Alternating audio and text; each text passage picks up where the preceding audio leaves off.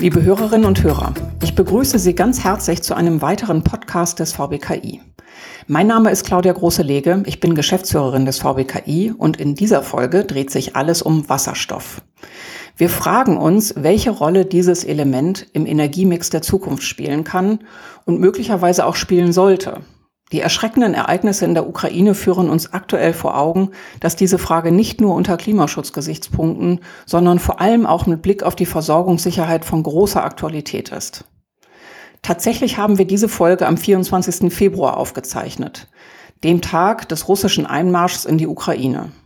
Es handelt sich also um einen Mitschnitt einer Veranstaltung aus unserer Reihe Unternehmertreffen, das wir seit Jahresbeginn 2022 in Kooperation mit der Berliner Morgenpost veranstalten.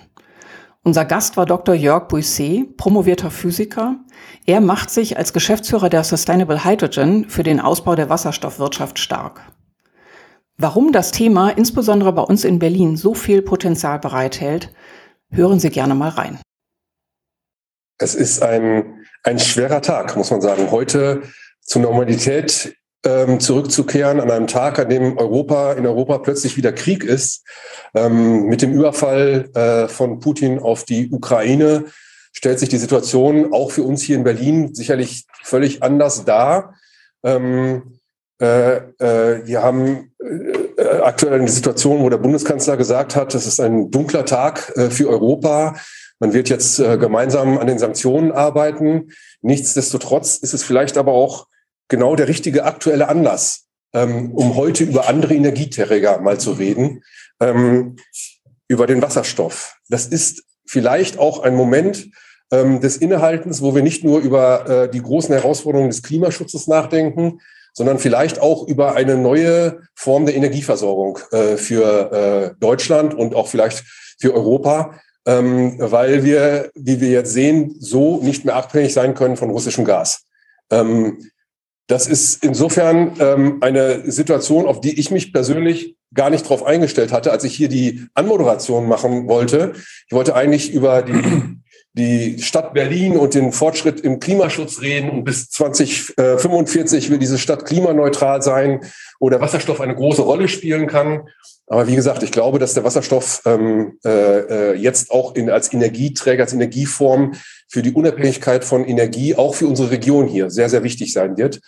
Ähm, insofern ähm, ist das sicherlich ähm, auch ein, ein, ein, ein guter aktueller Moment, ähm, trotz der, der, der, der großen Problematik des heutigen Tages, ähm, über Wasserstoff in Berlin zu sprechen. Mein Name ist Gilbert Schumacher, ich bin stellvertretender Chefredakteur bei der Berliner Morgenpost und ähm, ich freue mich, dass wir in Zusammenarbeit mit dem Verein der Berliner Kaufleute und Industrieller ähm, regelmäßig diese Veranstaltung hier machen, den Unternehmertreff. Es ist ein, ein, ein, eine, ähm, ein Unternehmertreff im Sinne von, wir stellen zusammen äh, Unternehmen und äh, Startups vor, die innovativ sind, die erfolgreich sind, die mit neuen Ideen an den Markt kommen wollen, ähm, die Berlin und die Region bereichern.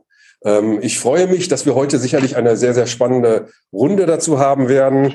Ähm, ich freue mich, dass äh, Dr. Jörg Busset da ist. Ähm, er ist äh, äh, ähm, Physiker von zu Hause aus, ja. Äh, sie sind promoviert, ähm, haben ein Unternehmen gegründet, äh, Sustainable Hydrogen, ähm, das sich ganz gezielt als Unternehmen versteht, das den Wasserstoff in der Region, aber auch in Deutschland äh, fördern will mit Leuchtturmprojekten, ähm, in herausragender Weise. Ich glaube, wir haben nicht mehr viel Zeit, wenn wir auf den Klimawandel schauen, wenn wir jetzt auf die Energiekrisen schauen. Heute ist der äh, Ölpreis auf über 100 Dollar gesprungen. Also es ist sehr wichtig, dass äh, Deutschland in den Wasserstoff investiert. Die Bundesregierung stellt dafür sieben Milliarden Euro bereit. Was können wir hier tun? Darüber wird sicherlich das Gespräch gleich auch geführt werden. Ähm, ich freue mich, dass äh, äh, Claudia Große-Lege, Geschäftsführerin des VBKI hier in Berlin, das Gespräch moderiert und übergebe jetzt auch schon das Wort. Vielen Dank. Dankeschön. Ja, herzlich willkommen auch von meiner Seite und erstmal vielen Dank, Herr Schumacher. Ähm, wir wechseln uns glücklicherweise immer ab. Einmal moderiert die Berliner Morgenpost, einmal moderiert der VBKI dieses Format. Und heute ist ein besonderer Tag. Und Herr Schumacher, ich verstehe, dass Sie jetzt sehr viel Wichtigeres auch ähm, in den, für die Ausgabe der Online-Seite, aber auch für die morgige Tageszeitung zu tun haben. Und insofern übernehme ich hier jetzt gerne mal für Sie die Moderation und freue mich dann auf die Fortsetzung. Also Sie erleben hier gerade einen kleinen Wachwechsel gewissermaßen und ähm, ja in einem Format, dem Unternehmertreffen, was eine lange Tradition hat beim VBKI. Wir wollen damit ja zum einen Ihnen Berliner Unternehmen nahebringen. Wir wollen aber zum anderen eben auch auf wichtige Innovationsthemen hinweisen. Und ähm, das zeigt sich heute, Herr Schumacher hatte es gerade schon mal angekündigt, ganz besonders, wir wollen damit auch immer aktuelle Bezüge herstellen. Und in diesem Fall muss man sagen, nehmen wir hier gleich zweifachen sehr aktuellen Bezug auf. Zum einen natürlich den äh, klimapolitischen Nachhaltigkeit ist sicherlich das ganz wesentliche Motiv für Ihre Unternehmensgründung gewesen. Aber ähm, Herr Schumacher hat es gerade schon angesprochen, die Energieabhängigkeit oder äh, die Frage, wie können wir auch mit neuen Energiequellen eine Versorgungssicherheit garantieren, die stellt sich sicherlich auch an dem heutigen Tag in, an dem heutigen Tag in ganz besonderen Maße. Ja, das Ganze hat somit eine politische Dimension und auch eine wirtschaftliche Dimension. Die wollen wir heute ausleuchten in der Frage Wasserstoffwirtschaft in der Hauptstadtregion. Können wir dadurch die Energiewende ähm, vollziehen? Und bevor wir auf die technischen Fragen kommen, auf das kleine Einmaleins der Wasserstoffwirtschaft, nochmal ein Blick auf Sie als Person. Sie sind schon anmoderiert worden als promovierter Physiker. Sie haben hier am Fritz-Haber-Institut in Berlin sechs Jahre zugebracht ähm, sind dem Elfenbeinturm aber entflohen und haben über 25 Jahre in der Beratung ähm, gebraucht, kann man fast sagen, um dann schließlich ihr Unternehmergehen zu entdecken. Und ähm, das würde ich ganz erst, äh, zuerst ganz gerne mal verstehen. Ähm, wie wird man nach 25 Jahren Unternehmensberatung zum Gründer? Ja, also das kann ich ähm, vielleicht in ein paar Sätzen erläutern. Ähm, ja, ich bin in der Grundlagenforschung gewesen in der Max-Planck-Gesellschaft. Das war eine, eine hervorragende Zeit, die mich auch sicherlich geprägt hat. Eine Pionierzeit ja, wo man gerade in der Grundlagenforschung Dinge anpackt, die noch keiner gemacht hat und eben Wege beschreitet, die eben auch neu in, in Anführungsstrichen für die Menschheit äh, dann sind. Und ähm, das war das war so toll und hat mich auch so erfüllt, dass ich dann aufgrund meiner meiner Vita, sage ich mal, an einem Punkt ange, angekommen war, wo ich gesagt habe, okay, jetzt musst du mal wieder eine neue Welt kennenlernen. Ja, ich hatte so viel Euphorie, so viel Kraft eigentlich, eigentlich daraus getankt. Und dieses Neue, also Sie müssen sehen, Grundlagenforschung ist so etwas wie, ähm, Sie bekommen Ihr Geld, um der Menschheit was Gutes zu tun, um die Menschheit einen Schritt weiterzubringen. Und ich bin in eine Welt gewechselt, ähm, insbesondere habe ich mich dem, den Banken und Versicherungen gewidmet, ähm, wo man einfach Geld verdient, wenn man Geld hat. Also eine Welt, die eigentlich so ein bisschen verpönt ist, sage ich mal, auf, äh, auch von der Seite der, des Elfenbeinturms, wie Sie ihn, ihn genannt haben, aber andererseits eine Welt, die uns auch bestimmt irgendwo. Und da habe ich, die habe ich mich jetzt gewidmet und zwar als Unternehmensberater, weil sie dort als Unternehmensberater eben auch Pionierleistungen leisten. Ja, also sie sind, sind dann am, am Frontrunter. Ich habe mich im Wesentlichen um große Transformationsprojekte äh, gekümmert äh, in, in, in dieser Industrie. Und zwar unter allen Facetten. Also sowohl, wenn Sie große Transformationen, ich sag mal, in Konzernen größer 100 Millionen Euro umsetzen, dann betrifft es die Menschen, dann betrifft es die Abläufe, das betrifft die Technologie, also das gesamte Spektrum. Und um das tatsächlich, sage ich mal, halt zu erlernen und, und zu, zu, zu erforschen, ähm, brauchen Sie 23 Jahre. Das war also meine Zeit, die mich geprägt hat. Und dann kommen Sie zu einem Punkt im Leben, wo Sie sagen, was zählt denn eigentlich wirklich im Leben? Ja. Was zählt? Ja, was zählt für mich ist insbesondere, das Thema hatte ich Ihnen ja einleitend auch gesagt, ist das Thema Europa, aktuelles Thema mehr denn je. Ähm, Europäische Union fußt eigentlich auf einem, einer Erkenntnis, dass wir nie wieder Krieg in Europa haben wollten. Und dieses Bewusstsein hat uns geprägt. Und ähm, auch in den letzten Jahren wurde mir durch zunehmende Nationalismen mir bewusst, dass wir da etwas ganz Wertvolles aufs Spiel setzen. Und deshalb wollte ich mich in diesem Kontext ähm, engagieren und wie das mit Wasserstoff zusammenhängt, können wir vielleicht in weiteren dann erläutern. Ja, genau. Das, das, ist meine Triebfeder. Und äh, erschreckend ist eben der heutige Tag, der uns wieder einen großen Schritt zurückwirft in dem, was wir eigentlich unsere Großeltern schon errungen hatten. Ja. Ja, also ich, auf dieses Thema der politischen Flankierung und ähm, inwiefern das auch ein Thema der ähm, ja, der Europäischen Union sein kann. Da sollten wir unbedingt noch drauf zurückkommen. Aber wie gesagt, erstmal kleines Einmaleins der Wasserstoffwirtschaft. Ähm, erklären Sie uns nochmal, wie erzeugt man Wasserstoff? Wie transportiert man Wasserstoff? Wer sind die Akteure? Wie sieht eigentlich die Wertschöpfungskette aus? Mhm. Also Wasserstoff ist ja nichts Neues. Also das ist ein, ein chemischer Stoff, den nutzen wir schon lange äh, in der chemischen Industrie, um zum Beispiel Ammoniak herzustellen. Ammoniak ist die Grundlage für Düngemittel. Also es ist meist produzierte äh, chemische, sage ich mal, Grundstoff, den, den, den wir haben. Und dafür brauchen Sie unheimlich viel Wasserstoff. In den Raffinerien brauchen Sie den Wasserstoff, um ähm, Erdöl, sage ich mal, zu entschwefeln. Schwefel im, im, im, Motor ist ganz schädlich, also brauchen Sie den Wasserstoff so. Das heißt, diesen Wasserstoff nutzen wir in der Industrie schon äh, Jahrzehnte, 100, 100 Jahre und länger. Und diesen Wasserstoff, den kennen wir, da wissen wir, wie wir damit umgehen können. Was neu ist am Wasserstoff ist, dass wir sagen, wir wollen jetzt einen Wasserstoff, der nachhaltig und, sage ich mal, emissionsfrei ist. Mhm. So, und dieser Wasserstoff wird erzeugt aus erneuerbaren Energien. Warum ist das interessant? Warum nutzen wir nicht direkt die erneuerbare Energie? Warum müssen wir diesen Umweg gehen ähm, über einen Energieträger Wasserstoff?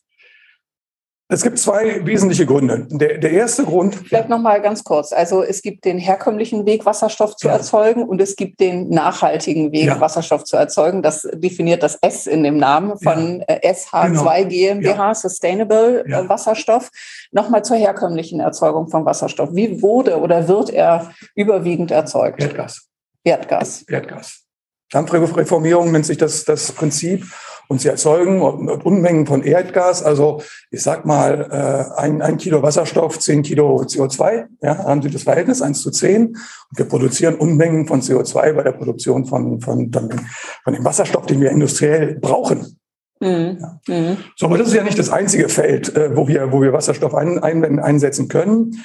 Wir haben jetzt das Problem, dass wenn wir zunehmend erneuerbare Energie produzieren, mhm. wir ähm, äh, starke Winde haben, wie wir es jetzt gehabt haben, und die Windräder abschalten müssen, weil wir nicht wissen, was wir damit machen sollen mit dem vielen Strom, den wir da generieren. Ähm, oder aber äh, wir haben äh, Wintertage, es ist dunkel, wir können über Sonne keine Energie produzieren und wissen dann nicht, wie sollen wir uns versorgen. Also wir haben ein, ein Problem in der Kontinuität der Bereitstellung dieser erneuerbaren Energie. Und Wasserstoff ist oder eignet sich als idealer Träger, um diese Energie zu speichern. Und ich mache mal, warum das so interessant ist, ähm, werde ich mal kurz erläutern.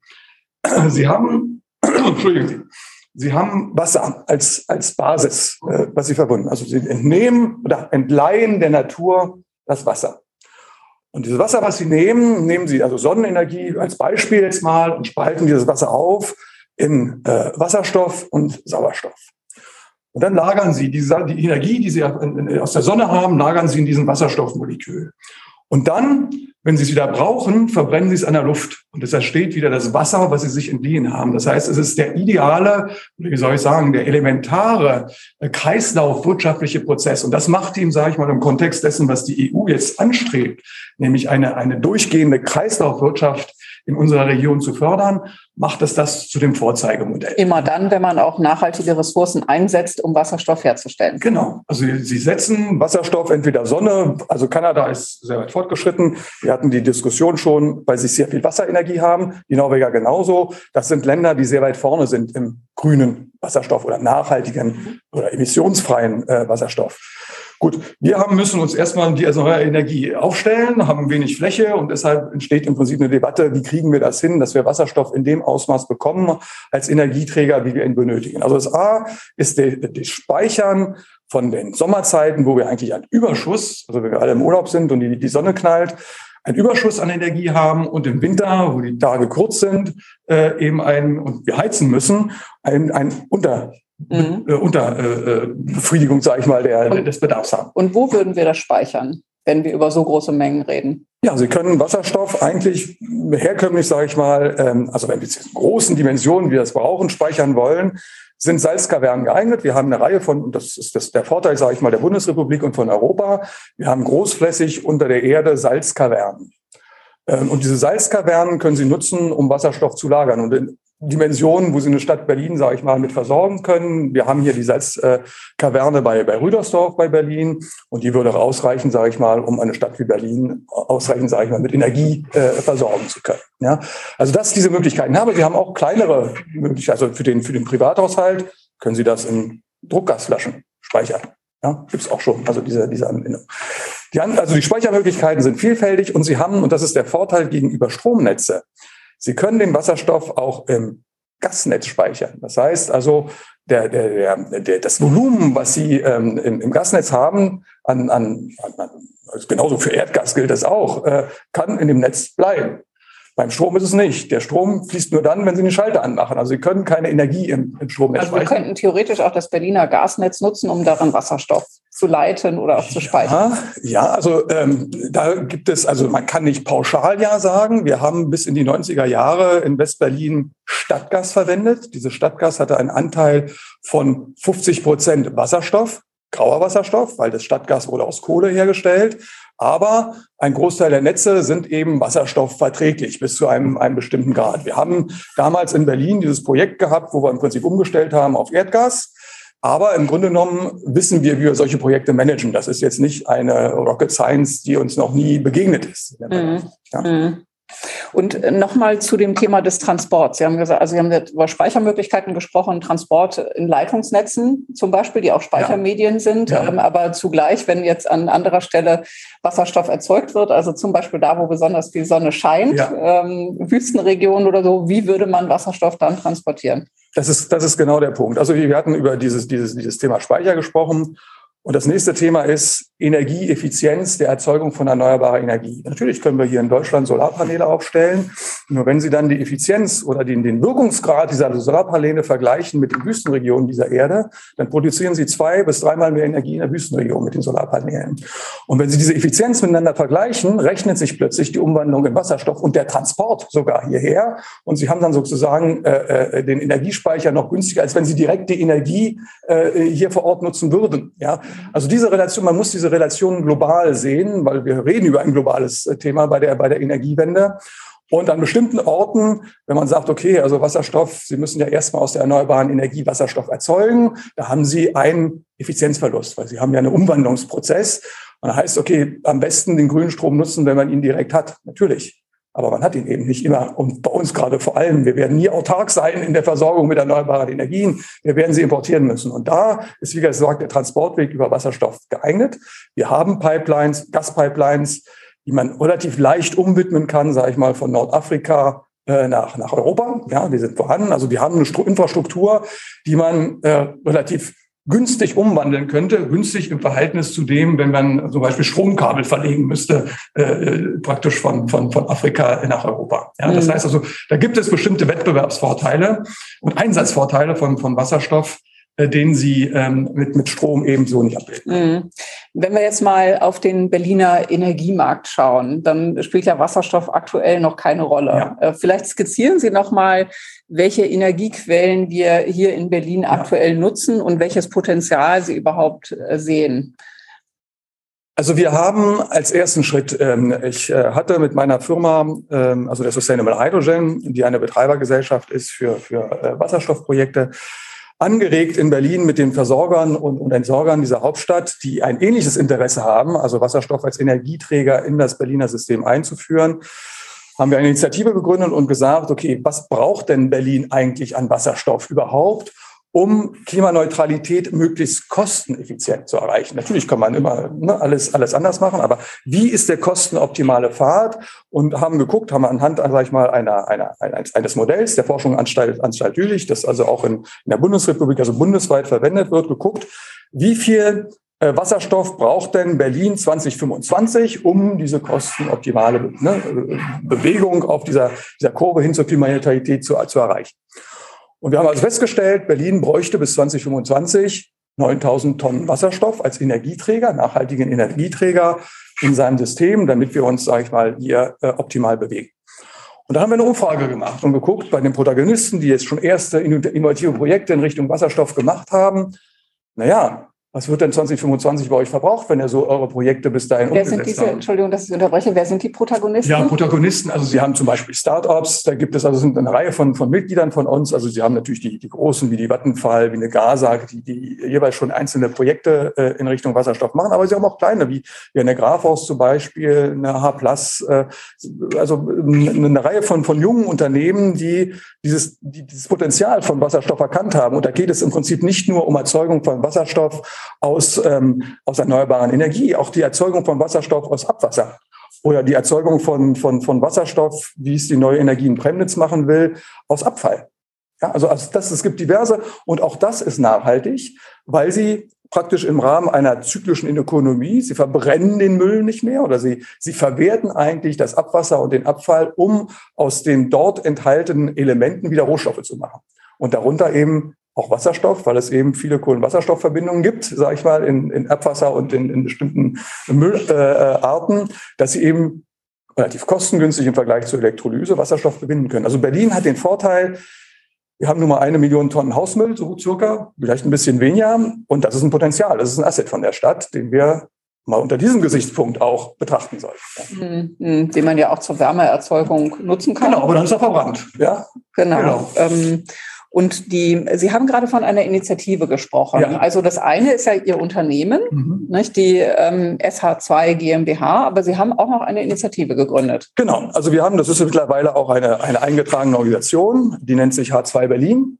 Wie gesagt, mit den, wir waren, sie müssen ja immer sieben sein, um, um gründen zu können. Also sie waren, wir hatten die, die, die Vattenfall, die GASAG, die Berliner Stadtwerke, äh, die BSR, äh, die, die Wasserbetriebe, die Elogen und die Sustainable Hydrogen. Ich weiß nicht, ob das genau sieben waren, aber das ist so, so die, die, die Gemeinschaft gewesen, die gesagt hat, wir wollen hier Wasserstoffwirtschaft in der Hauptstadt anschieben, skalieren, äh, industrielle, industrielle, also Projekte umsetzen im mhm. industriellen Format. Das war mhm. also raus aus dieser Kleinteiligkeit, systemisch, Kräfte bündeln, unternehmensübergreifend agieren, sektorenübergreifend agieren, also nicht nur die Produktion von, von Energie oder Wasserstoff, sondern auch die Distribution in unserem Projekt, in unseren Leuchttürmen äh, äh beschreiben, mhm. bis hin zur Anwendung. Und die Anwendung kann sowohl im Wärmebereich sein, wie eben auch im Verkehrs, also mhm. Wärme, sage ich mal, Gebäudeversorgung. Und, und wann ist die gegründet worden, die Initiative? 2020. Okay, das ja. heißt, wo stehen Sie heute? Wo wollen Sie hin mit der genau. Initiative? Also am, am 19. Dezember 2020 haben wir uns gegründet.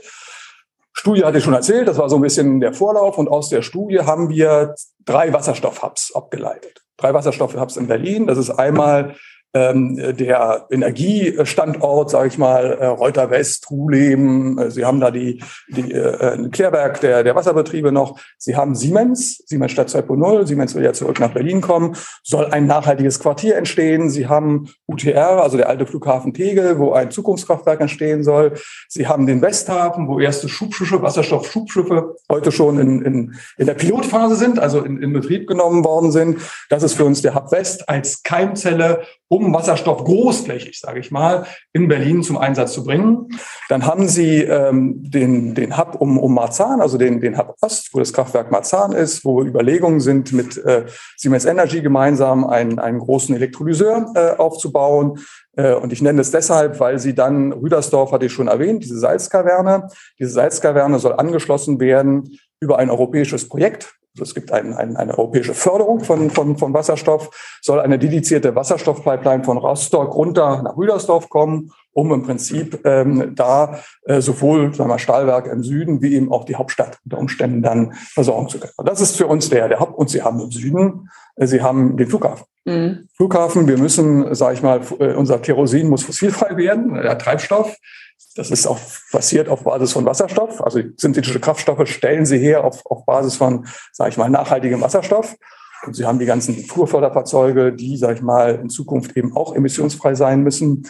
Äh, Sie haben Allershof, ein Standort, sage ich mal, der auch äh, an, an Wasserstoff stark interessiert ist. Sie haben Neulichterfelde, wo Toyota plant, äh, Wasserstoffelektromobilität einzuführen. Also Sie haben im Süden. Das sind schon mehr als drei jetzt, ne? Nein, das ist der Süden. Also der Süden das, ist der, das ist der Süden. Und in diesem Süden eben auch Keimzelle, um Wasserstoff letztendlich zu verbreiten. Und wo stehen wir heute?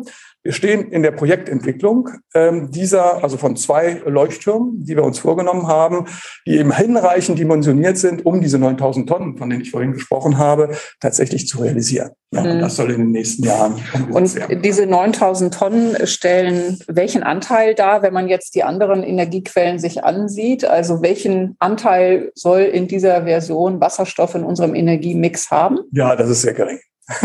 Also 9000 Tonnen ist ein, ist ein Anfang. Das ist eigentlich nichts. Das ist ein heißer Tropfen auf dem heißen Stein. Aber 9000 Tonnen sind groß genug, um wirtschaftlich was zu bewegen. Das ist der Grund. Also wir wollen ja einen Anschub, Anschub leisten.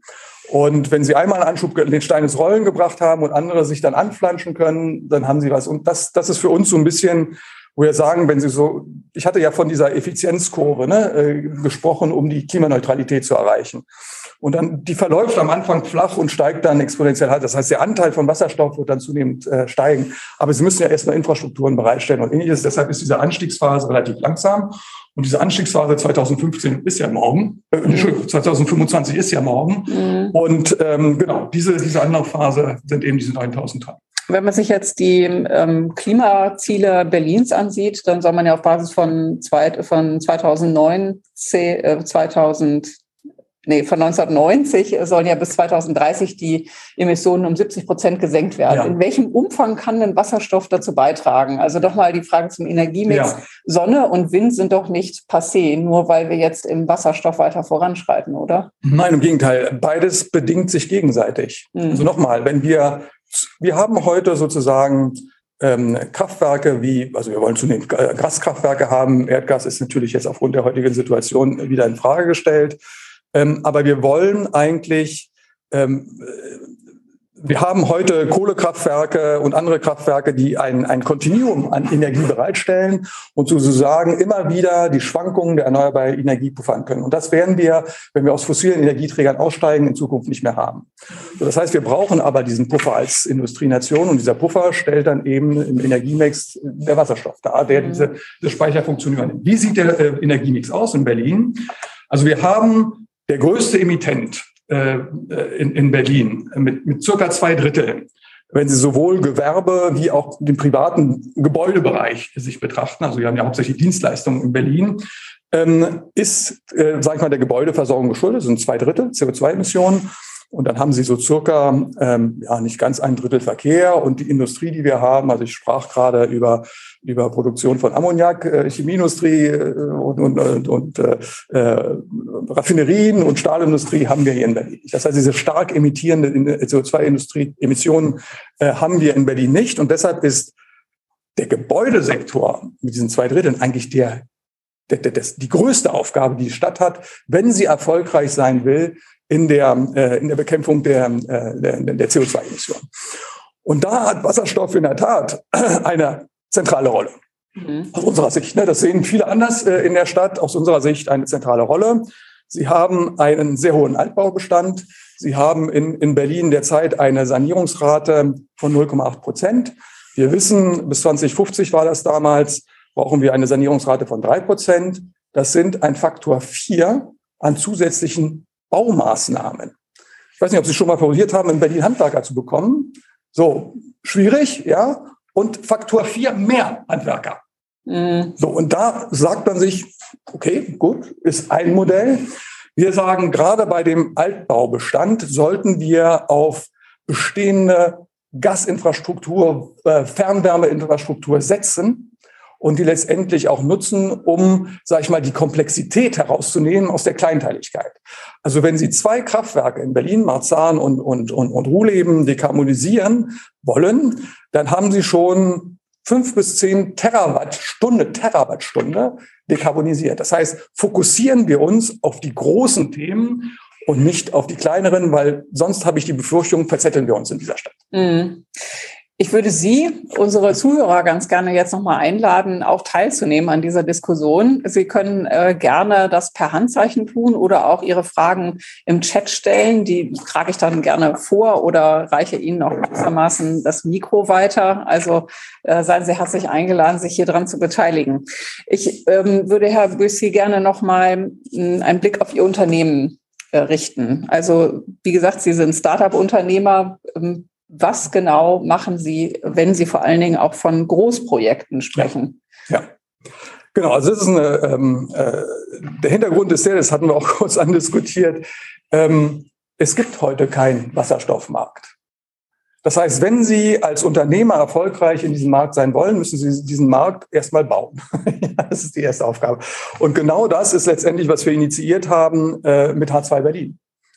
Wir sind in einer Phase, wo wir uns jetzt diese Projekte entwickeln, die eine Sustainable Hydrogen als Betreibergesellschaft dann umsetzen wird. Das heißt, die Sustainable Hydrogen wird eine Firma sein, die sowohl äh, sich um die Produktion des erforderlichen Wasserstoffs kümmert, ähm, die sich um die Distribution dieses Wasserstoffs, also erstmal Aufbereitung, dann die Distribution des Wasserstoffs kümmert und dann letztendlich auch die Anwendung betreibt, sei es jetzt endlich äh, spezielle Anwendungen in der äh, äh, mobilen beziehungsweise stationären Stromversorgung, die sie sehr gut mit, mit Wasserstoff realisieren können, statt mit Dieselstromgeneratoren oder aber im Verkehr, ja, äh, Anwendungen, wo äh, zum Beispiel Unternehmen sagen, ich investiere doch jetzt nicht in, in Wasserstoff-LKWs, äh, ich zahle dir eine Pauschale und du stellst mir sicher, dass der dann jetzt entsprechend fährt. Also so, so ein Leasing-Konzept beziehungsweise Pay-Per-Use-Konzept. Also das ist äh, was eine Sustainable Hydrogen an der Stelle dann machen würde, wenn diese Projekte erstmal definiert sind. Mhm. Also aktuell sind Sie zwar theoretisch eine Betreibergesellschaft, aber genau. praktisch noch nicht. Genau. Also ich bin an einigen Projekten derzeit dran, die sag ich mal, in diese, diese Richtung gehen, aber wir haben diese Wasserstoff-Großprojekte noch nicht. Mhm.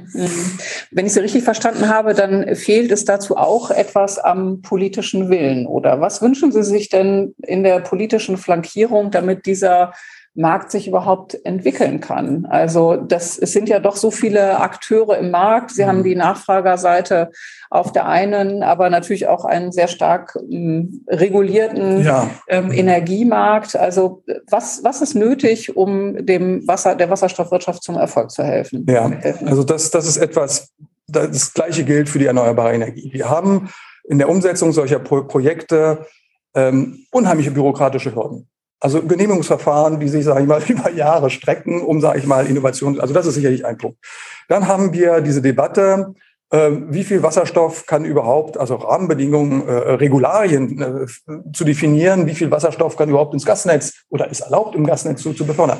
Gibt es nichts. Also wir müssen jetzt diese, diese Realität, sage ich mal, ins Auge gucken, äh, dass wir die, die Voraussetzungen, also die Voraussetzungen im Sinne von Rahmenbedingungen und, und, und äh, äh, auch Gesetzgebungen schaffen, um Wasserstoff als Energieträger in unsere Systeme einzuführen.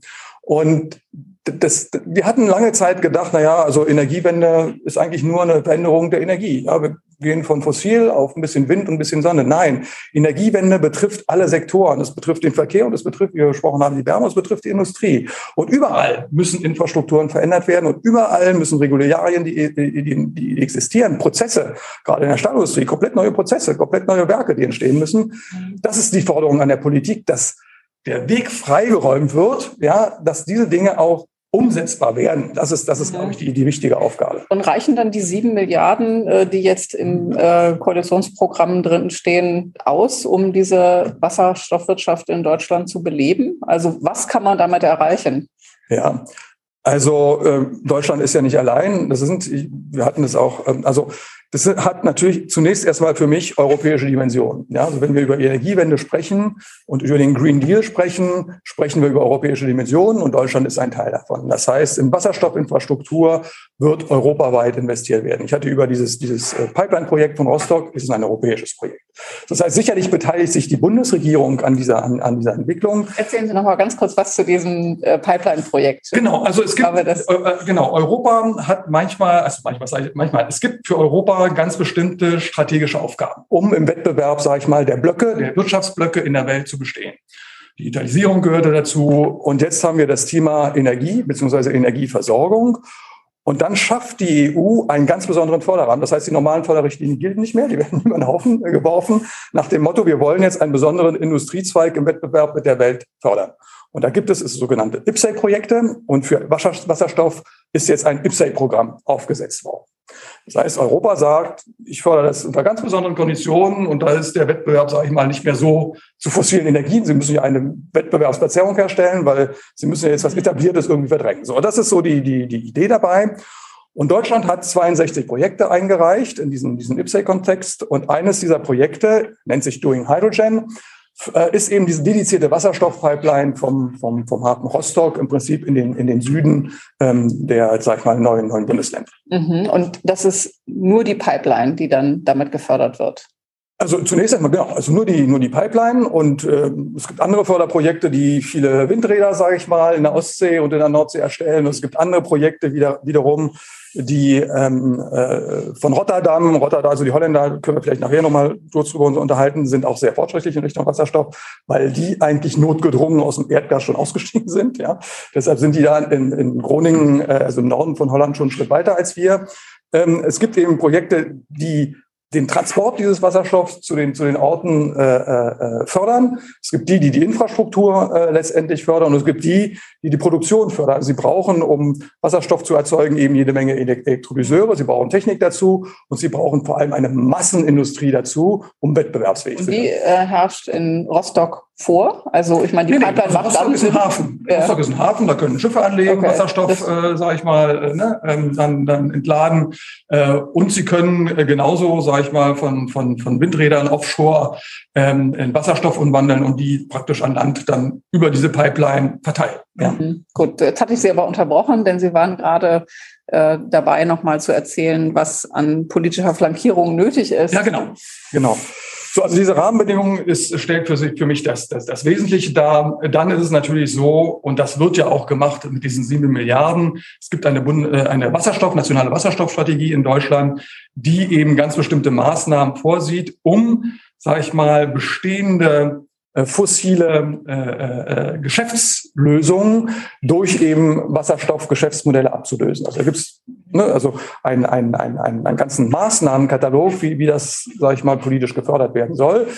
Ähm, wir sind leider noch in der Phase, wo wir und das merken Sie selber, wenn wir uns die Zielsetzung von 2050 auf 2045, wir setzen irgendwelche Ziele. Aber was wir jetzt natürlich dringend brauchen, sind auch klare Maßnahmen zu definieren. Wie kommen wir denn dahin? Und nicht, okay, 2045 machen wir das.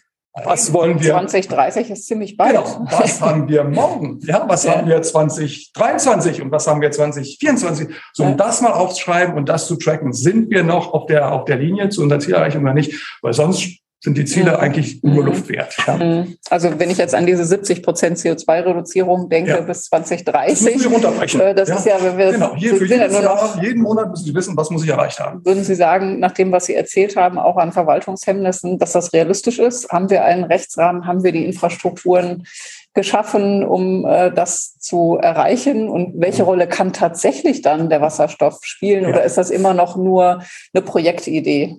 Ja, also das, was ganz wichtig ist, ist, dass wir Technologieoffenheit zeigen. Klar wollen wir allen grünen Wasserstoff. Den gibt es aber jetzt nicht sofort. Gibt es vielleicht einen Wasserstoff, der CO2-ärmer ist als den, den wir jetzt haben, um uns auf diesen Weg zu, zu begleiten. Und viele sprechen von Lock-in-Effekten, wollen wir gar nicht haben, wenn nur dann grüner Wasserstoff. Nein, wir müssen eine Industrie vorbereiten, wir müssen skalieren, wir müssen praktisch wettbewerbsfähig werden in den Produktionsmethoden und den, den ähm, äh, raus aus diesem Manufakturellen. Und dafür brauchen sie Volumen. Also Sie sagen erstmal mit, äh, mit äh, konventionellen äh, Energie schon, Wasserstoff müssen, erzeugen, um die Infrastruktur zu bereiten, die gesamten Strukturen zu schaffen, um das dann durch nachhaltigen Wasserstoff zu ersetzen? Also ersetzen nicht. Also der, der Wasserstoff muss schon besser sein, was seine CO2-Komponente, also der CO2-Footprint ist für mich entscheidend. Mhm. Ja, es ist nicht entscheidend, ob blau, grün, gelb oder lila, sondern entscheidend ist, wie ist der CO2-Footprint über, über, ähm, über den Prozess, den ich einführe, reduziere ich damit. Und wenn wir so denken, so können wir Fortschritte machen, anstatt so aus, auszuschieben und sagen, ach nee, das bringt nichts, also machen wir lieber gar nichts. Mhm. Und das ist die Idee, wir müssen pragmatischer werden. Ja, das ist also eigentlich meine Forderung. Mhm. Jetzt kann ich hier einen Chat-Auszug lesen, der allerdings relativ lang ist. Insofern, Lucia, würde ich dich ganz gerne bitten, mir mal zu helfen ähm, sonst müsste ich nämlich hier vor und zurück scrollen. Ich habe das nicht so richtig im Blick. Ja, also wir haben eine Frage von Robert Philipp. Ähm, wie ähm, kann H2 praktisch zur Dekarbonisierung bei Gebäuden beitragen? Heizanlagen ändern über H2 Netzinfrastruktur, ob Sie das nochmal etwas erläutern könnten? Das ist die erste ja. Frage. Mhm. Ja, das kann ich, kann ich äh, machen. Sehr wahrscheinlich wird es erstmal über äh, die Fernwärmenetze gehen. Das heißt, wir haben äh, in Berlin eine sehr gute Fernwärmenetzinfrastruktur. Heute werden Kraftwerke gut mit äh, äh Kohle, man denkt jetzt eben auch an Gas, äh, beziehungsweise an Gasturbinen, also Kraft-Wärme-Kopplung ähm, erzeugen und äh, sie werden dann praktisch die Wärme, die sie generieren, in Fernwärmenetze Netze verteilen. Und über die Kraft-Wärme-Kopplung sehe ich also einen, einen ersten, äh, ersten Einstieg, sage ich mal, in eine, eine Wasserstoffwelt. Wir haben über das Projekt gesprochen äh, in Marzahn. Auch die Elektrolyse von Wasserstoff liefert Abwärme. Die Herstellung von Wasserstoff ist heute teuer, das ist richtig. Äh, und sie verlieren an Effizienz im Verhältnis zu dem, wenn sie gleich den grünen Strom äh, verwenden. Wenn Sie aber, sage ich mal, neben äh, dem produzierten Wasserstoff auch die Abwärme nutzen bei, der Elektrolyse und wenn Sie in einer Stadt wie Berlin, wo zum Beispiel das Gesundheitswesen der größte Arbeitgeber ist, auch noch den Sauerstoff nutzen, den Sie bei der Elektrolyse herstellen, haben Sie plötzlich eine größere Effizienz bei dem Thema und der Wasserstoff bekommt da einen anderen Preis. Also es gibt, gibt Modelle und das werden wir genau in unserer Entwicklung der Use Cases beschreiben, wie das optimale, sage ich mal, Einstiegsmodell äh, aussieht für die Einführung von Wasserstoff im Gebäudesektor. Da sind wir dran. Ich hoffe, Ihre Frage ist damit ähm, beantwortet. Sie hatten gerade schon mal den Blick ins Ausland geworfen. Ähm, gibt es denn andere Länder oder andere, Regionen, die Sie beispielhaft nennen können? Also gibt es Vorreiter, an denen Berlin sich orientieren sollte oder Deutschland?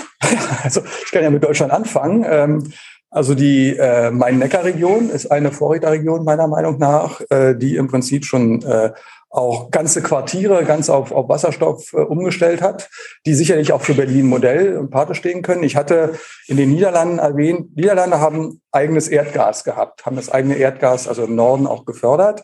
Das Problem, was sie hatten, wenn diese Gaskavernen sich leerten, fing die Erde an zu beben. Und die Anwohner, wo die Häuser anfingen, dann Risse zu bekommen, haben geklagt und erfolgreich geklagt, dass dieses Gas nicht mehr gefördert äh, werden durfte. Und damit hat praktisch diese Region Niederlande entschieden, wir steigen aus dem Erdgas aus. So, Niederlande im Norden ist natürlich ja, wunderbar positioniert, um, sage ich mal, in der Nordsee haufenweise Offshore-Windenergie zu produzieren. Und es gibt von Europa gefördert auch eine sogenannte Hydrogen Valley ja, wo sie praktisch die, den Norden von den Niederlanden komplett, komplett auf Wasserstoffversorgung und erneuerbare Energie umstellen. Ob das jetzt der, der Verkehr ist, ob das der Gebäudesektor ist, ob es die Industrie dort ist, alles so, wie es wir uns zukunftstechnisch, sage ich mal, 2050 vorstellen, soll da schon jetzt funktionieren. Das heißt, es gibt, und das ist ja die Idee, sage ich mal, in Europa, äh, solche Keimzellen zu entwickeln. Wir haben das jetzt in der Rhein-Neckar-Million, wo, wo wir, äh, sage ich mal, äh, äh, Vorbildsregionen haben, die wir nutzen können und gucken können, wie können wir das in, in Berlin auch anwenden. Aber ja, es gibt in Deutschland, auch gerade im Norden, Bayern äh, war sehr erfolgreich da an der Stelle, weil wir hatten auch einen bayerischen Verkehrsminister eine Zeit lang, der dann äh, äh, geschickt dafür gesorgt hat, viele Dinge auch dann, dann in, in, in den Süden zu holen. So, und wir haben Nachholbedarf mhm. in Berlin, definitiv. Ja. Mhm. Ich stelle mal eine Frage von äh, Henning von Santier. Er fragt, wie sieht der Kostenfaktor von Wasserstoffproduktion und Verteilung im Vergleich zu anderen Wärmeproduktionen und Gas aus? Also ja. Sie haben ja gerade davon gesprochen, ja. dass aktuell das, was beispielhaft zu nennen ist, also Norden der Niederlande oder ja. auch Rhein-Neckar, vor allen Dingen auch mit Hilfen möglich geworden ist. Also das hat dann ja immer noch einen gewissen Projektcharakter. Genau. Ist das wirtschaftlich zu betreiben? Also wenn Sie die Stadtwerke Esslingen sich angucken, ähm, sagen die Ihnen auch, wenn wir die Fördermittel nicht bekommen würden, wir, würden wir das nicht machen. Also wir sind kein, kein äh, Wohltätigkeitsverein als Stadtwerk. Wir müssen Geld verdienen, vor allem wo wir mit unserem Geld letztendlich dann andere ähm, öffentliche äh, Dinge finanzieren müssen.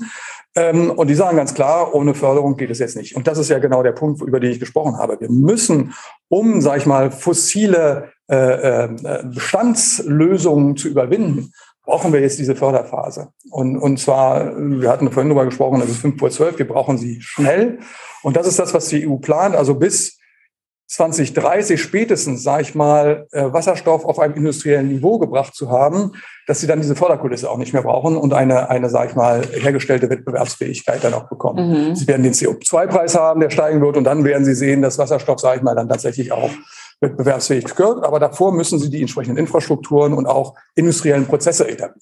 klingt jetzt allerdings nicht unbedingt so, als wäre Wasserstoff die günstigere Alternative. Nein, äh, das äh, heißt günstig. Wir bemerken ja. ja. gerade alle seit ein paar Monaten, dass die Energiepreise ja. deutlich steigen. Das scheint erstmal weiter so anzuhalten. Ähm, Sie hatten eingangs auch schon mal gesagt, dass Sie ein gewisses Potenzial darin sehen, dass wir uns hier in Europa auch durch Zusammenschlüsse, durch diese gemeinsame Förderung ähm, nochmal zu, also ein, ähm, zum Vorreiter machen und äh, auch eine Innovation weiter vorantreiben, die uns gewissermaßen wieder in die Rolle eines Exporteurs mhm. versetzt, nicht? also unabhängig macht von Import von, von äh, Ressourcen und dafür aber wir gleichzeitig Know-how exportieren können oder möglicherweise gar auch Wasserstoff. Ist das realistisch? Also ich äh, greife hier die Frage von Axel Wunschel ja. auf, der äh, geschrieben hat, kann Deutschland zu einem H2-Exporteur werden? Also definitiv nein. Ähm, äh, wir werden, und das ist auch das Ziel, Deutschland und Europa haben das gleiche Ziel an der Stelle. Wir werden Nationen, Importnationen sein von Energie. Mhm. Das werden unsere, wir haben diese Diskussion um die Flächen, gerade in Deutschland schwierig, sage ich mal, äh, mit, mit der Windenergie. Ja, ich hatte darüber erzählt, wir haben die, die, das Problem äh, mit, den, mit, der, mit der Effizienz von, von Photovoltaik bei uns. Ähm, was entscheidend ist, wir müssen das vorantreiben, weil wenn wir glaubhaft in der Welt sagen können, wollen, dass erneuerbare Energie ein System ist, was funktioniert und sich trägt, dann müssen wir es selber erstmal machen. Und deshalb ist es so wichtig, in diese erneuerbaren Energien zu investieren und selber Wasserstoff zu produzieren mit der Technologie, die wir haben. Und dann haben wir ein Exportmodell. Mhm. Davor nicht. Ich weiß nicht, ob Sie sich an den Transrapid erinnern. Wir machen ja so und dann die Chinesen werden es schon kaufen. Nein, Sie müssen es im eigenen Land zum Erfolgsmodell machen, um dann in die Welt zu gehen und sagen, hey, das ist die Zukunft. So, und deshalb ist es so wichtig, diesen, diesen Anstoß zu schaffen, also bis 2030, dass wir das tatsächlich industrielle Prozesse haben, um dann der Welt zu sagen, hey, hier, guck mal, hier hast du die Technologie und du kannst damit dann deinen Wasserstoff machen, den du brauchst und du hast sowieso so viel Überschuss bei dir, wir kaufen dir den Rest dann ab. Ja. Mhm. So, das ist, sage ich mal, das, das, das Verständnis von Exportnationen. Wir wollen nicht Autarkie haben, sondern wir wollen möglichst viele Handelspartner in der Welt haben, denen wir möglichst viel Technologie verkaufen können. Das ist das Ziel. Mm, es klingt noch so ein bisschen durch, dass wir nicht ganz sicher sein können, dass wir mit dieser ähm, Energiequelle auch langfristig leben werden. Also es ist ja auch immer von Übergangstechnologien die Rede.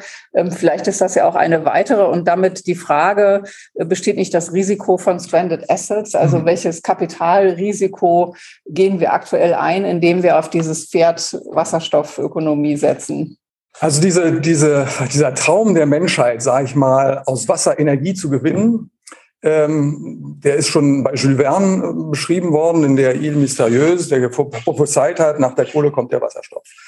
Dieser Prozess ist einmal so elementar, sage ich mal. Nehm mir Wasser, hol Wasserstoff, gibt der Natur wieder Wasser her. Also dieses, wir werden, um unseren Planeten zu schützen, auf zyklische Prozesse setzen müssen. So es gibt keinen anderen oder zweiten Energieträger, der jetzt das gleiche wie Wasserstoff machen kann auf der Welt. Es ist der, der am meisten verbreitet ist und es ist der, der am saubersten jetzt in, in, in der Hinsicht ist. Das heißt, wir haben gar nicht so viele Alternativen, die wir jetzt sagen können, okay, dann ist es eben ein anderer, den wir jetzt wählen. So, das heißt, Wasserstoff ist schon seit langem eigentlich als der Stoff prädestiniert. Warum haben wir das bisher nicht gemacht?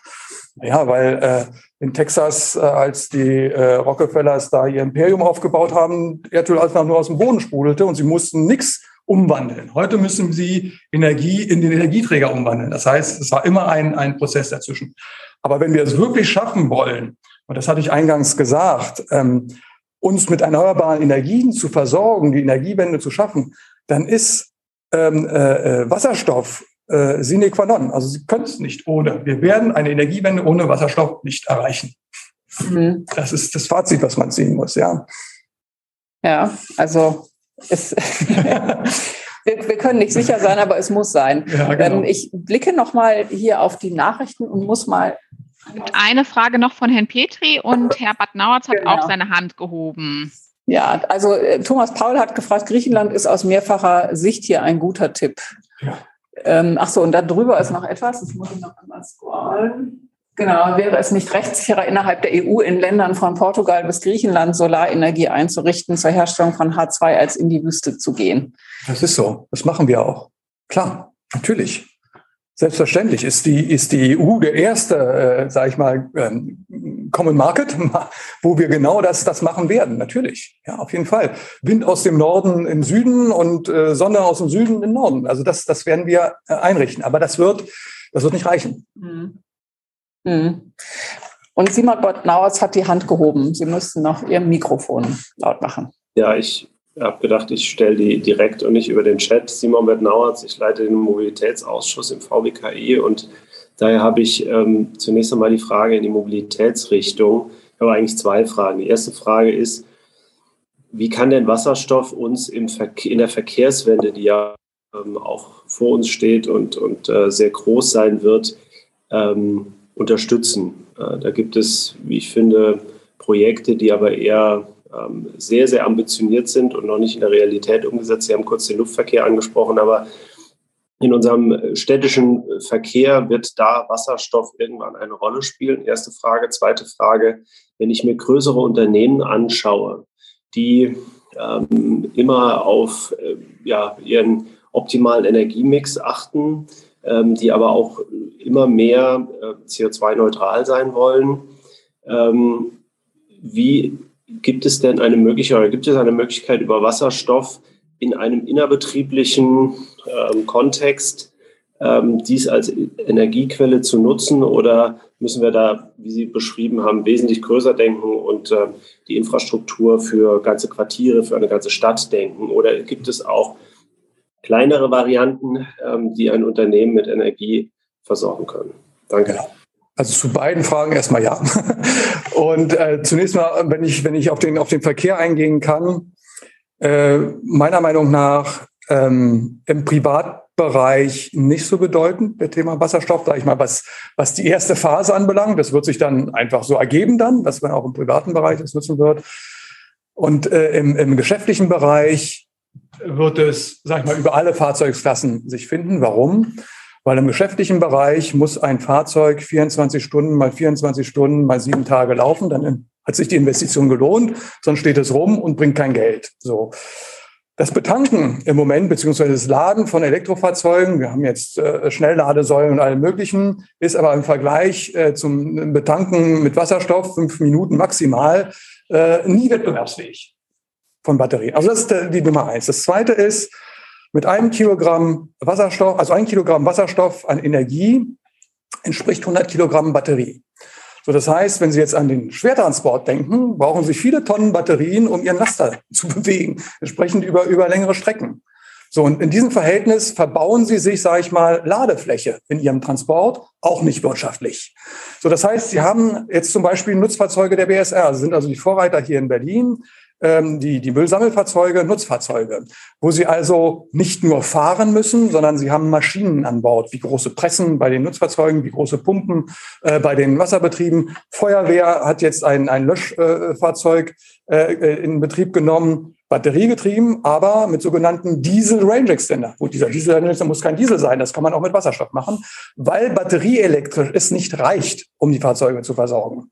So, und das sind alles Anwendungsfelder, wo die Flotten von der EU her gezwungen werden. Die Stadt selbst sagt, eure Flotten müssen 2030 klimaneutral werden, sonst gibt es erhebliche Strafzahlungen. Und so rechnen jetzt die Unternehmen. Die sagen, ja gut, also batterieelektrisch ist nicht mein Business, funktioniert nicht, also muss ich auf diese Alternative setzen. Und das ist eigentlich auch eine Chance, die wir in, in Berlin erkennen sollten, weil das letztendlich, ähm, Sie haben diese Fahrzeuge, Sie können Retrofitting machen, Sie haben viele Unternehmen, auch, sage ich mal, im Umland von Berlin, äh, die prädestiniert sind, sage ich mal, ähm, solche, solche Umwandlungen auch, auch vornehmen zu können.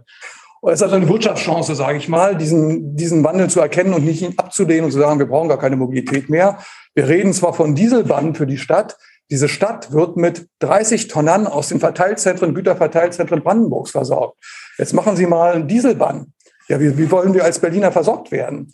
So, und das heißt auch hier, diese schweren LKWs über längere Strecken bilden sie einfach günstiger, ökonomischer mit Wasserstoff ab als mit, mit äh, sag ich mal, äh, Batterieelektromobilität. Da lohnt übrigens der Blick auch in die Niederlande, denn dort fahren schon äh, Fahrzeuge der äh, Stadtreinigung etc. Also ja. Ich kenne das aus Groningen, ja. fahren auch schon Wasserstoffbetrieben. Ja. ja. also äh, überall. Also die Köln, Köln ist der Vorreiter, hat schon 27 oder mehr als 27, 27 schon, schon eine Zeit her, Wasserstoffbusse. Wir wissen heute in Berlin, Doppeldeckerbusse können wir nicht batterieelektrisch betrieben, haben keinen Platz nach oben. Äh, wenn Sie Batterie innen machen, haben Sie nicht mehr die Personenanzahl, die den Bus besteigen kann. Also es gibt, es gibt diverse Themen, wo wir in der Stadt uns öffnen sollten und überlegen sollten, mache ich jetzt wirklich nur das eine oder gibt es die Möglichkeit tatsächlich technologieoffen zu denken? Und das Zweite, ähm, äh, was Sie gefragt haben, was können man, sage ich mal, als Unternehmen machen? Müssen, sage ich mal, große Projekte geplant werden, übergreifend oder können Nein, Unternehmen können für sich auch. Es gibt auch, auch kleinere Lösungen, wo sie über Blockheizkraftwerke, äh, Brennstoffzellensysteme äh, letztendlich auch eine eigene Versorgung vom Betrieb unternehmen können. Also wenn Sie Solarzellen, also viel Fläche haben, Solarzellen haben, über den Überschuss, den Sie, sag ich mal, im, Son im Sommermonat haben, äh, umwandeln in Wasserstoff und den dann letztendlich nutzen für die Wintermonate, um, sage ich mal, sich mit Energie zu versorgen. Also diese, diese äh, Technologie gibt es heute schon. Ja. Das führt gleich zur nächsten Frage von ja. Dr. Petri, ähm, der gefragt hat, wenn man die Speicherkosten von Energie in Form von H2 mit Batterien vergleicht, was ist dann kostengünstiger? Es ist ja nicht nur eine Frage ja. von Raum, sondern mhm. auch von Kosten, oder? Also, wo ich ein bisschen raus will, weil das äh, erlebe ich praktisch tagtäglich, ist in dieses Entweder-Oder. Ja, wir machen Batterie und Wasserstoff brauchen wir nicht. Oder wir machen Wasserstoff und Batterie ist alles Mist, was sie da machen. Wir brauchen Nein. Es ist eine Kombination von beiden. Also wenn Sie zum Beispiel Wasserstoff nutzen wollen, um ähm, Energie äh, zu, zu speichern, äh, erneuerbare Energie, dann richten Sie die Dimensionierung äh, Ihrer Wasserstoffanlage nach dem Durchschnitt aus, den diese Anlage, also erneuerbare Energieanlage bringt. Sie werden immer Peaks haben, die das überschreiten. Und diese Peaks werden in der Regel mit, Wasser, mit Batterien gepuffert. Ja, das heißt, sie haben den Batterieeinsatz immer auch gegeben in Kombination mit Wasserstoff. Ein Brennstoffzellenfahrzeug hat auch wie ein herkömmliches Fahrzeug eine Batterie. So, das heißt, Wasserstoff und Batterie und Elektromobilität, sie fahren, wie sie betreiben mit einer Brennstoffzelle einen Elektromotor. Das geht Hand in Hand was Wasserstoff macht, ist ihnen eine größere Reichweite zu geben, ist ihnen eine größere Flexibilität, sage ich mal, in der Betankung und, und, der, und der Infrastruktur auch zu geben. Eine Tankstelle sind im Prinzip, betanken sie 60 Fahrzeuge, die sie dann auf der Straße im Prinzip, äh, ähm, also 60 mal mehr Fahrzeuge, die sie, sage ich mal, auf der Straße dann an, an, an Säulen äh, laden müssten. Äh, bei, bei, das, also andersrum, eine Ladesäule äh, entspricht, sage ich mal, äh, äh, bei einer Wasserstofftankstelle 60 50 und mit Elektromobilität können Sie nur eins betanken. So, also von dem Raum, den Sie, den Sie in Anspruch mhm. nehmen. Mhm. Und ähm, von daher gibt es diverse Vorteile und wir müssen das kombinieren. Wir sind, äh, das meinte ich vorhin mit pragmatisch, aufhören, sage ich mal, in, in Blockdenken zu agieren, zusammenwirken, zusammenspielen, systemisch zu denken, beides miteinander kombinieren. Das ist wichtig. Ja. Mhm. Wenn wir diese, diese also riesigen Ziele, die vor uns stehen, überhaupt erreichen wollen, mhm. um auf Ihre Frage da zurückzukommen. Ja. ja, Herr Dr. Petri, ich weiß nicht, ob Ihre Frage damit beantwortet ist nach der wirtschaftlichen Vorteilhaftigkeit. Ähm, gibt es denn solche Rechnungen? Also ja, das wird auch, also nach Einschätzungen der Analysten ähm, auch, auch relativ schnell kommen. Ähm, weil, also je mehr wir erneuerbare Energien haben, je mehr wir unsere Prozesse industrialisieren, je höher der CO2-Preis für fossile Energie wird, desto wettbewerbsfähiger wird Wasserstoff kommen. Und äh, ja, viele Rechten, also es gibt unterschiedliche Simulationen, sage ich mal, aber äh, das ist ja auch das Ziel, sage ich mal, dieser, dieses Förderprogramms der EU bis 2030, sage ich mal, einen äh, Wasserstoffpreis zu haben, der wettbewerbsfähig ist zu fossilen Lösungen. Mhm. Alles ist relativ. So, ähm, haben wir noch weitere Fragen? Ich sehe hier aktuell keine im Chat. Dann würde ich. Ah, Herr Dr. Petri hat die Hand gehoben. Ja. Darf ich noch mal was sagen dazu? Hören Sie mich? Ja, ja, wir ja. gut. Sehr schön. Also vielen Dank für die Ausführungen. Äh, ich meine, beim Einsatz von regenerativen Energien ist Energiespeicherung, das ist ja offensichtlich, unabdingbar. Jetzt kann man Energien auf viele verschiedene Weise speichern, da gebe ich Ihnen völlig recht. Das muss eine pragmatische Lösung verschiedener Methoden sein. Aber wenn wir auf die Kostenfrage vom Wasserstoff eingehen und jetzt uns mal fokussieren auf die Leichtigkeit, mit der man Wasserstoff speichern kann, im Gegensatz zu, ich glaube, den schwierigeren Voraussetzungen, Energie in großer Form, also zum Beispiel für Heizungsfragen oder so etwas, in Form von Batterien zu speichern, dann zeigt es sich doch, dass eine Wasserstoffwirtschaft meiner Ansicht nach ein No-Brainer ist. Das muss so sein. Und deshalb die Frage, was ist kostengünstiger? Zeigt sich da nicht, was ich vermute, eine viel kostengünstigere Speichermöglichkeit von Energie in Form von H2 als in Form von elektrischer Energie in Batterien. Genau, also das ist immer auch eine Frage aus meiner Sicht der, der Anwendung. Wenn Sie saisonal übergreifend große Volumina bereitstellen wollen, das geht mit Batterien gar nicht. nicht. Einfach von der Dimensionierung nicht. Und zweitens, wie Sie wissen, Ihr Handy, das lassen Sie einen Monat liegen, ist es leer, auch wenn Sie es nicht benutzt haben. Und das gilt auch für Batteriespeicher. Die sind dann irgendwann leer und dann haben Sie die Energie verloren. In einem Wasserstoffmolekül behalten Sie die Energie unendlich lange. So wie Sie es verbrennen, wird sie frei. Also das ist, sage ich mal, an der Stelle, je nachdem, welche Anwendung Sie haben, äh, in Kleinteilen kurzfristig ist unter Umständen eine Batterie äh, günstiger als den Prozess in ein, äh, also in, in Wasserstoff umzuwandeln. Das müssen Sie situativ meiner, meiner Meinung nach im Prinzip auch dann bewerten. Also man, ich glaube, man kann, kann keine, keine pauschale Antwort auf diese Frage äh, geben. Dann lass uns doch das alles gleich mit, mit Wasserstoff machen. Ähm, das äh, löst nicht all unsere Probleme, sagen wir so. Gut.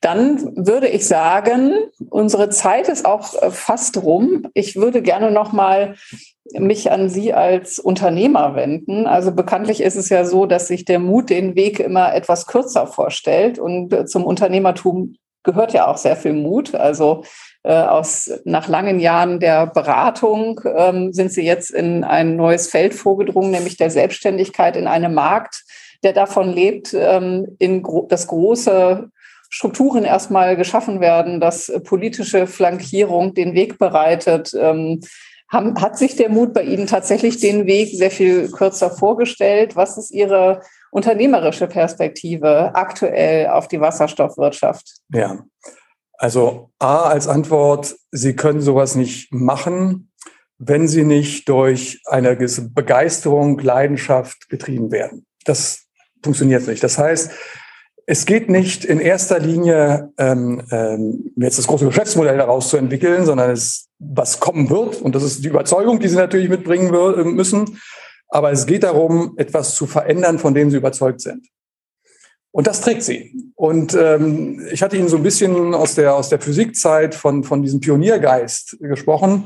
Ich kann nicht anders. Ich, ich, ich bin jemand, der immer wieder in etwas vor, sonst langweile ich mich irgendwann mal, in etwas vordringen muss, also, wo alle sagen, ach, also, ist doch Quatsch, äh, funktioniert doch sowieso nicht und die ganze Welt träumt schon seit 100 Jahren davon, dass es nicht passiert, wird auch diesmal nicht, äh, nicht funktionieren.